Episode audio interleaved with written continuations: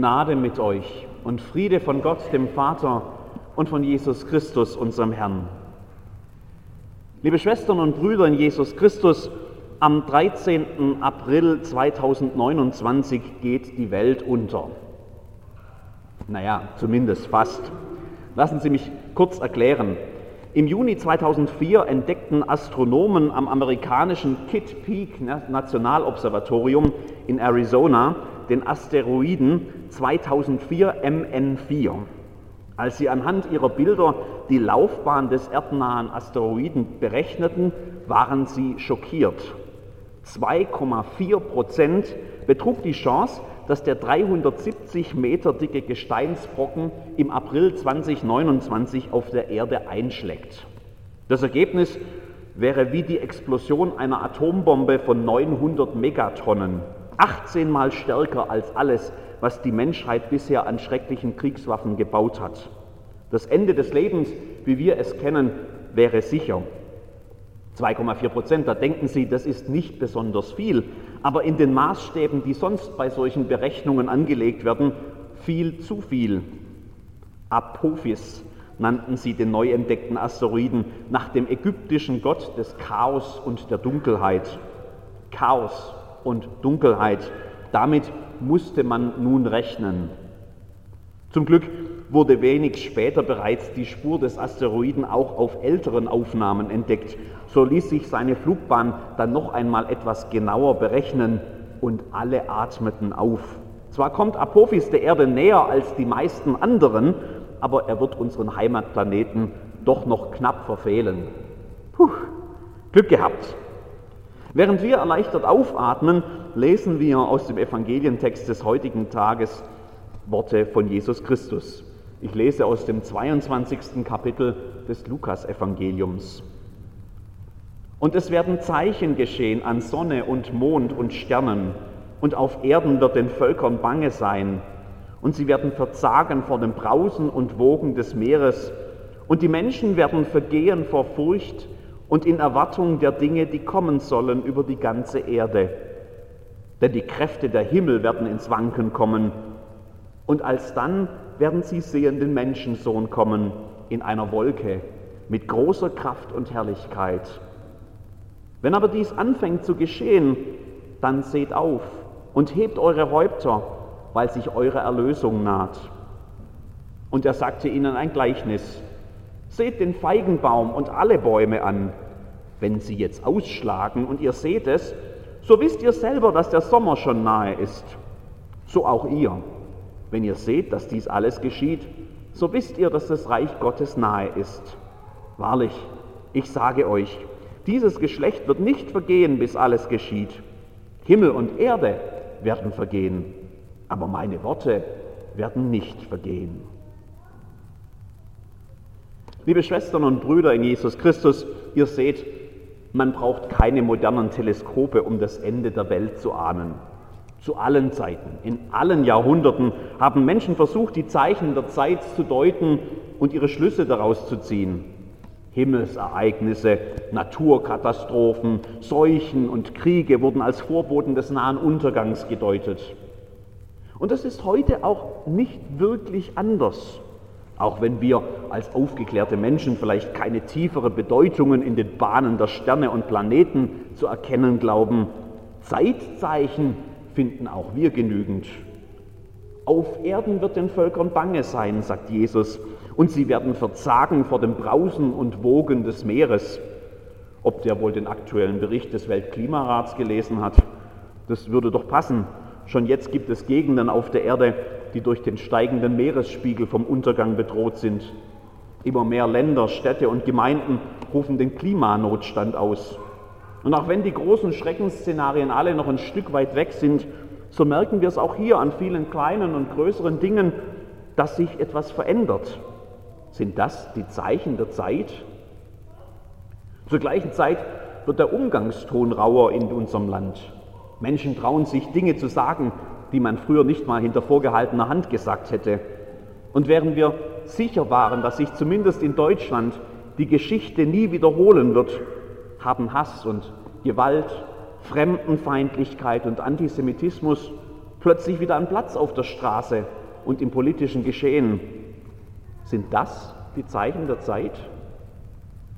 Andere Menschen konzentrieren sich auf andere Schreckensszenarien, haben Angst vor Krieg, vor Überfremdung, vor dem Verlust der Heimat im eigenen Land. Die einen befürchten den Verlust von vielen Arbeitsplätzen, die anderen bangen um die Sicherheit ihrer Rente. Wieder anderen schauen mit Sorge auf die vielen Erdbeben, die wir in Albstadt in diesem Jahr schon hatten. Immerhin ist das letzte große schon 40 Jahre her. Wer weiß, ob so etwas noch einmal passiert. Sind das die Zeichen der Zeit? Wer wirklich gar nichts fürchtet, der schaut da mal ins Internet und findet Schreckensszenarien und Katastrophenvorhersagen und Verschwörungstheorien, die so abgefahren sind, dass man schon die Fantasie bewundern muss, die manche Leute dafür aufbringen. Sind das die Zeichen der Zeit? Also ich weiß nicht, ob wir uns heute oder jemals einig würden, wenn wir versuchen würden, irgendwie zu einer gemeinsamen Sicht auf diese Entwicklungen zu finden. Das sind wir in guter Gesellschaft, das haben unsere Väter auch nicht geschafft. Wahrscheinlich werden die Zeichen der Zeit immer ein Rätsel bleiben und wer sich zu sehr auf eine Sicht der Dinge festlegt, der blamiert sich am Ende vielleicht auch. Was wir aber sicher wissen können, ist, was zu tun ist, wenn das vielbeschworene Ende der Welt näher rückt.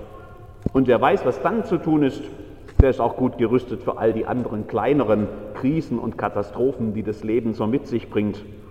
Deshalb will ich heute gerne die wichtigste Regel für alle diese Szenarien festhalten und betonen, damit wir alle sie nicht vergessen. Die ist nämlich ganz einfach. Kopf hoch. Ja, ihr habt richtig gehört. Kopf hoch. Zwei Worte reichen, um die Krise zu überstehen. Kopf hoch. Damit meine ich nicht so einen dummen, gut gemeinten Ratschlag wie, das wird schon wieder. Es war noch nie besonders intelligent, angesichts schwerer Zeiten mit solchen Sprüchen zu kommen, die doch nicht mehr sind als unser eigenes Wunschdenken. Das wird schon wieder. Ja, woher weißt du das denn? Wie sicher bist du dir denn da? Ach so, ja, dachte ich mir. Nein, mit solchen leeren Phrasen habe ich nichts am Hut. Ich konzentriere mich lieber auf das Wesentliche, Kopf hoch. Das habe ich von Jesus. Er braucht zwar mehr als zwei Worte, um das zu sagen, aber er sagt eigentlich genau dasselbe. Kopf hoch. Wenn aber dies anfängt zu geschehen, dann seht auf und erhebt eure Häupter. Sage ich doch, Kopf hoch. Und Jesus meint damit mehr als nur den Kopf nicht in den Sand zu stecken. Kopf hoch ruft er uns zu und hat im Satz zuvor bereits erklärt, warum. Dort oben gibt es nämlich etwas zu sehen. Und alsdann werden sie sehen den Menschensohn kommen in einer Wolke mit großer Kraft und Herrlichkeit. Kopf hoch bedeutet also mehr als lass den Kopf nicht hängen. Es bedeutet, schau genau hin, schau nach oben, schau auf Jesus, der kommt in großer Kraft und Herrlichkeit. Und damit sind wir mitten im Advent. Ankunft heißt das, das wissen wir bereits. Wir denken an Bethlehem und Maria und Josef und Hirten und Engel, an das kleine Kind im Stall. Gott wird Mensch und kommt uns näher als je zuvor, näher als wir es je erwartet hätten. Ankunft eben, Advent. Aber wir sollten weiterdenken. Im Advent geht es mehr als nur um Bethlehem. Die Geschichte geht ja weiter.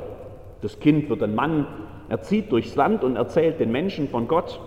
Das Reich Gottes sei nahe herbeigekommen, sagt er. In ihm bricht es schon an auf der Erde, auch wenn wir seine Vollendung noch nicht sehen. Ahnt ihr schon, dass da noch mehr kommt? Der Mann redet und handelt, tut Zeichen und Wunder. Das größte Zeichen der Liebe Gottes, das zeigt er uns am Kreuz, als er den Tod der Menschen stirbt. Und das größte Wunder geschieht, als er an Ostern aufersteht. Der Tod hat seine Macht verloren, sein Tod meiner auch. Dann geht er in den Himmel zum Vater, aber nicht ohne uns den Tröster zu senden, den Heiligen Geist. Durch ihn ist er uns alle Tage bis an das Ende der Welt ganz nahe, sagt er. Da ist es wieder, das Ende der Welt. Und er geht auch nicht zum Vater, ohne eines klar zu machen. Er kommt wieder. Von dort wird er kommen, zu richten die Lebenden und die Toten. Das haben wir vorher im Glaubensbekenntnis gesprochen. Und dann haben wir schnell noch hinterhergeschoben, was dann kommt. Auferstehung der Toten und das ewige Leben.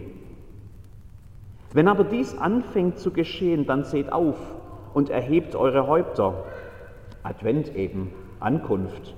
Er kommt ja wieder. Also Kopf hoch. Schaut auf Jesus. Denn das ist doch gerade eines der großen Geheimnisse unseres Glaubens, dass uns der Blick auf unseren Herrn Jesus erlaubt, durch die Nöte und Krisen dieser Welt hindurch etwas zu hoffen, was wir mit den Augen noch gar nicht sehen. Vielleicht am deutlichsten sieht man das jedes Mal, wenn wir am Grab eines lieben Menschen stehen und Abschied nehmen. Wenn man dann nur nach dem geht, was man sieht, dann hat der Tod eine unerbittliche Endgültigkeit. Das war's. Jetzt ist aus. Alles. Für immer. Aber mit der Gewissheit des Glaubens setzen wir unsere Hoffnung darauf, dass das nicht so ist. Wir erinnern uns daran, dass Gott in Jesus Christus dem Tod seine Macht genommen hat. Er ist auferstanden. Und das ist die Zusage, die wir eben in der Taufe wieder gehört haben. Er nimmt uns mit hinein in sein Sterben und auch in sein neues Leben. Am Grab eines lieben Menschen sprechen wir deshalb nicht nur tröstende Worte für hier und jetzt, sondern wir reden von der Hoffnung, die wir haben. Jesus Christus wird wiederkommen an seinem Tag und dies zu sich nehmen, die zu ihm gehören. Seht auf und erhebt eure Häupter. Unser Blick geht nicht mehr hinab ins Grab, sondern hinauf zu ihm, dem wiederkommenden Erlöser. Advent eben, er kommt. Kopf hoch. Das gleiche Prinzip gilt auch in allen anderen Lagen des Lebens. Wo uns die Dinge unerbittlich scheinen, wenn wir nach unten schauen, dann richten wir unseren Blick auf ihn, auf den, der kommt in großer Kraft und Herrlichkeit. Dann setzen wir unsere Hoffnung darauf, dass er Dinge verändern kann, die uns unveränderbar erscheinen. Und wir sind gewiss, er kommt und er macht alles neu, alles. Advent eben, er kommt. Kopf hoch. Wenn wir jetzt gar das Ende der Welt in den Blick nehmen, dann schauen wir wieder auf ihn. Und plötzlich klingt das Reden vom Ende der Welt ganz anders. Während andere vergehen vor Furcht und in Erwartung der Dinge, die kommen, schauen wir nach oben und sehen den Menschensohn kommen in einer Wolke mit großer Kraft und Herrlichkeit. Ist das denn eine schlechte Nachricht? Ist das ein Grund zur Angst? Nein, erhebt eure Häupter, weil eure Erlösung naht, sagt Jesus. Unsere Befreiung kündigt er uns an. Befreiung von all dem, was uns in dieser Welt zu schaffen macht. Befreiung von all dem, unter dem wir hier leiden. Befreiung von allem, was Angst und Furcht auslösen könnte. Wir wissen vielleicht nicht in allen Dingen, was kommt, aber wir wissen, wer kommt. Und das allein reicht, um alles zu verändern. Im Glauben ahnen wir, dass hinter dem, was wir jetzt sehen, etwas Wunderschönes auf uns wartet. Aus dem Buch der Offenbarung, aus dem 21. Kapitel. Und ich sah einen neuen Himmel und eine neue Erde, denn der erste Himmel und die erste Erde sind vergangen und das Meer ist nicht mehr. Und ich hörte eine große Stimme von dem Thron her, die sprach, siehe da, die Hütte Gottes bei den Menschen, und er wird bei ihnen wohnen, und sie werden seine Völker sein, und er selbst, Gott mit ihnen, wird ihr Gott sein. Und Gott wird abwischen alle Tränen von ihren Augen, und der Tod wird nicht mehr sein, noch Leid, noch Geschrei, noch Schmerz wird mehr sein. Denn das Erste ist vergangen. Und der auf dem Thron saß, sprach, siehe, ich mache alles neu. Also Kopf hoch. Jesus beschreibt die Aussicht auf das Kommende mit dem Bild vom Feigenbaum. Wer seine Blüten sprießen sieht, der weiß, dass der Sommer kommt. Der Sommer. Und mit ihm Sonne und Wärme und süße Früchte, Genuss, Leben. Sind das denn schlechte Aussichten? Der britische Schriftsteller C.S. Lewis hat dieses Bild in seinem Klassiker Der König von Narnia meisterhaft umgesetzt. Dort beschreibt er ein Land, das unter einem bösen Zauber liegt und seit Hunderten von Jahren nur noch Winter kennt. Ewige Eiseskälte und Dunkelheit. Keine Hoffnung und das beeilen sich die Bewohner von Narnia gleich zu sagen, auch kein Weihnachten. Einfach nur Winter von seiner unangenehmsten Seite. Im König von Narnia wird beschrieben, wie sich das alles ändert. Aslan, der Löwe, ist die Erlöserfigur in diesem Buch. Wo er kommt, da beginnt der Schnee zu tauen.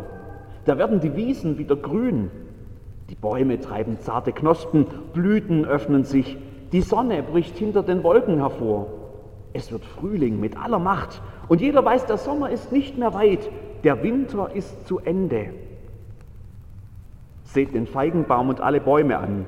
Wenn sie jetzt ausschlagen und ihr seht es, so wisst ihr selber, dass der Sommer schon nahe ist, sagt Jesus. So auch ihr. Wenn ihr seht, dass dies alles geschieht, so wisst, dass das Reich Gottes nahe ist. Das Reich Gottes ist nahe, also Kopf hoch. Und jetzt ist wieder Advent. Wir erinnern uns an seine Ankunft damals in Bethlehem. Wir lesen neu die alten Geschichten und die noch älteren Prophetenworte. Und wir fiebern mit, bis wir an Weihnachten endlich die erlösende Botschaft des Engels hören.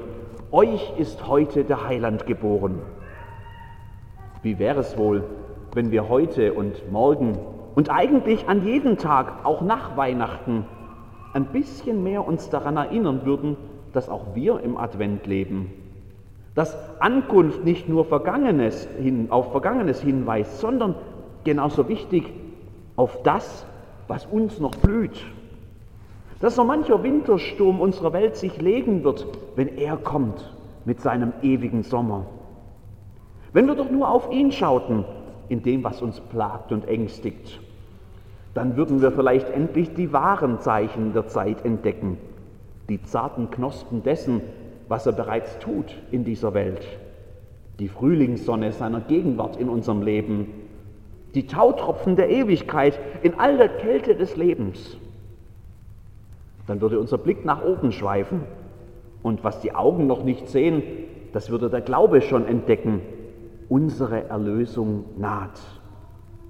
Also Kopf hoch, schau auf Jesus. Möge dieser Ausblick an jeden Tag, der kommt, uns Mut und neue Hoffnung schenken. Amen.